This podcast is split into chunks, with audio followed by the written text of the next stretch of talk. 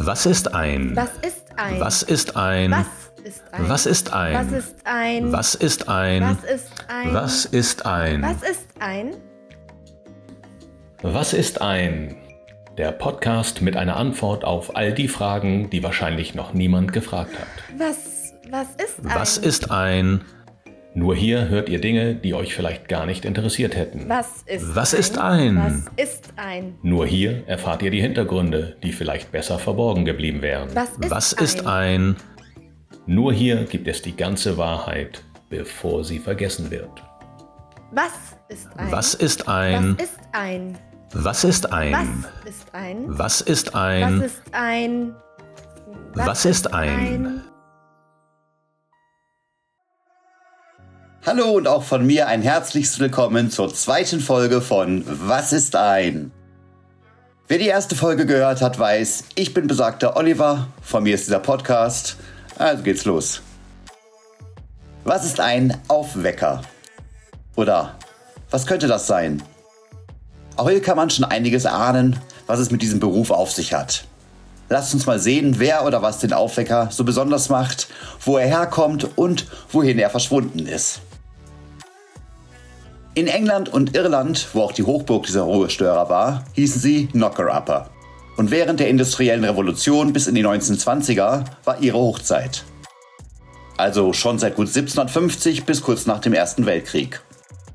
Es gibt einen Folksong des Singer-Songwriters Mike Canavan auf dem Album Some Songs aus dem Jahr 1976, der allerdings etwas gruselig ist.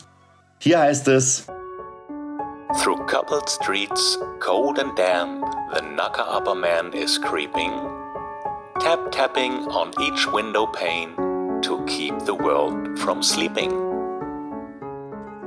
okay, ist jetzt nur bedingt gruselig, aber was wirklich gruselig ist, ist der wahre Horror, morgens geweckt zu werden. Was genau war die Profession, die Aufgabe des Aufweckers? Nehmen wir das Wort auseinander. Auf und Wecker. Auf, ja, auf, auf. Und der Wecker, der hat für mich diese unangenehme Unart, mich morgens aufzuwecken. Und seit wann macht der Wecker das? Und über das Warum reden wir jetzt mal nicht. Wie schon gesagt, war die Hochzeit sogenannter Aufwecker bis in die 1920er.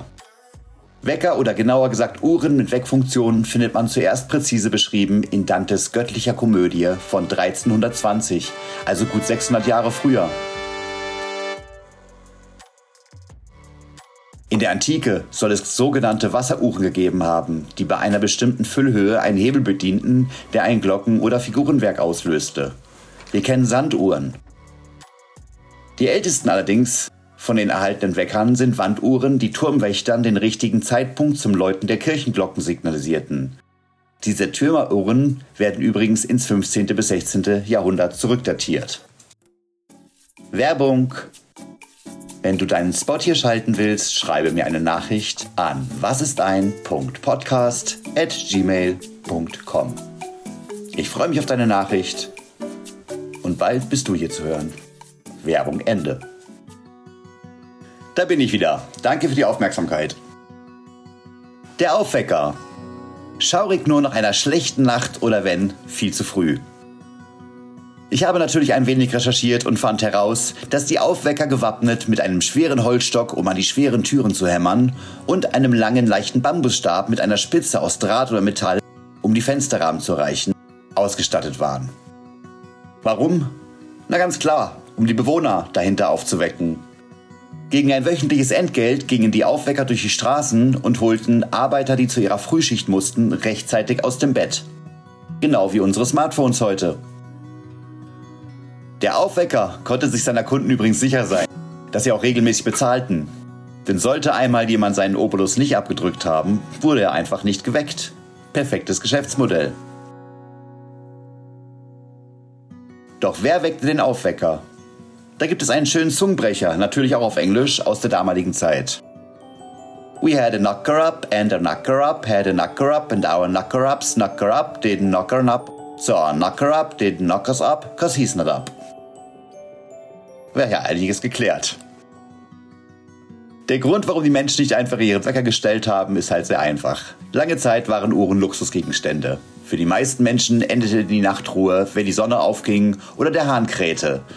Und für die, die schon vor der Dämmerung aufstehen mussten, hatten sie einen Aufwecker. Der ging gerne schon ab 1 Uhr nachts seine Runden und schlief dafür am Tag. Es waren übrigens nicht nur Männer, die dieser Arbeit nachkamen. Zu ihrer Zeit berühmte weibliche Knocker-Uppers waren Caroline Jane Cousins, besser bekannt als Granny Cousins aus Dorset. Sie war die letzte ihrer Art in der Hafenstadt Poole. Bis zu ihrer Pensionierung 1918 weckte sie Brauerei und Hafenarbeiter an jedem Morgen. Oder Mrs. Bowers aus Greenfield Terrace in Sacriston, County Durham.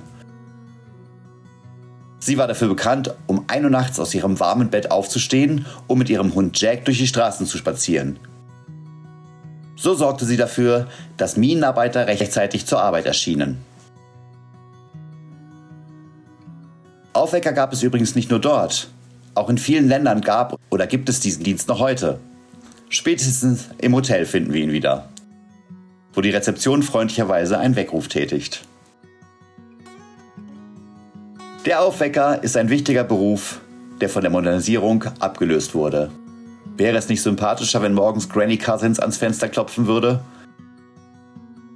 Meine liebsten Aufwecker waren zurückblickend meine Mama oder mein Papa. Auch wenn das hieß, dass ich zur Schule gehen musste und meine Eltern haben dafür kein Geld bekommen.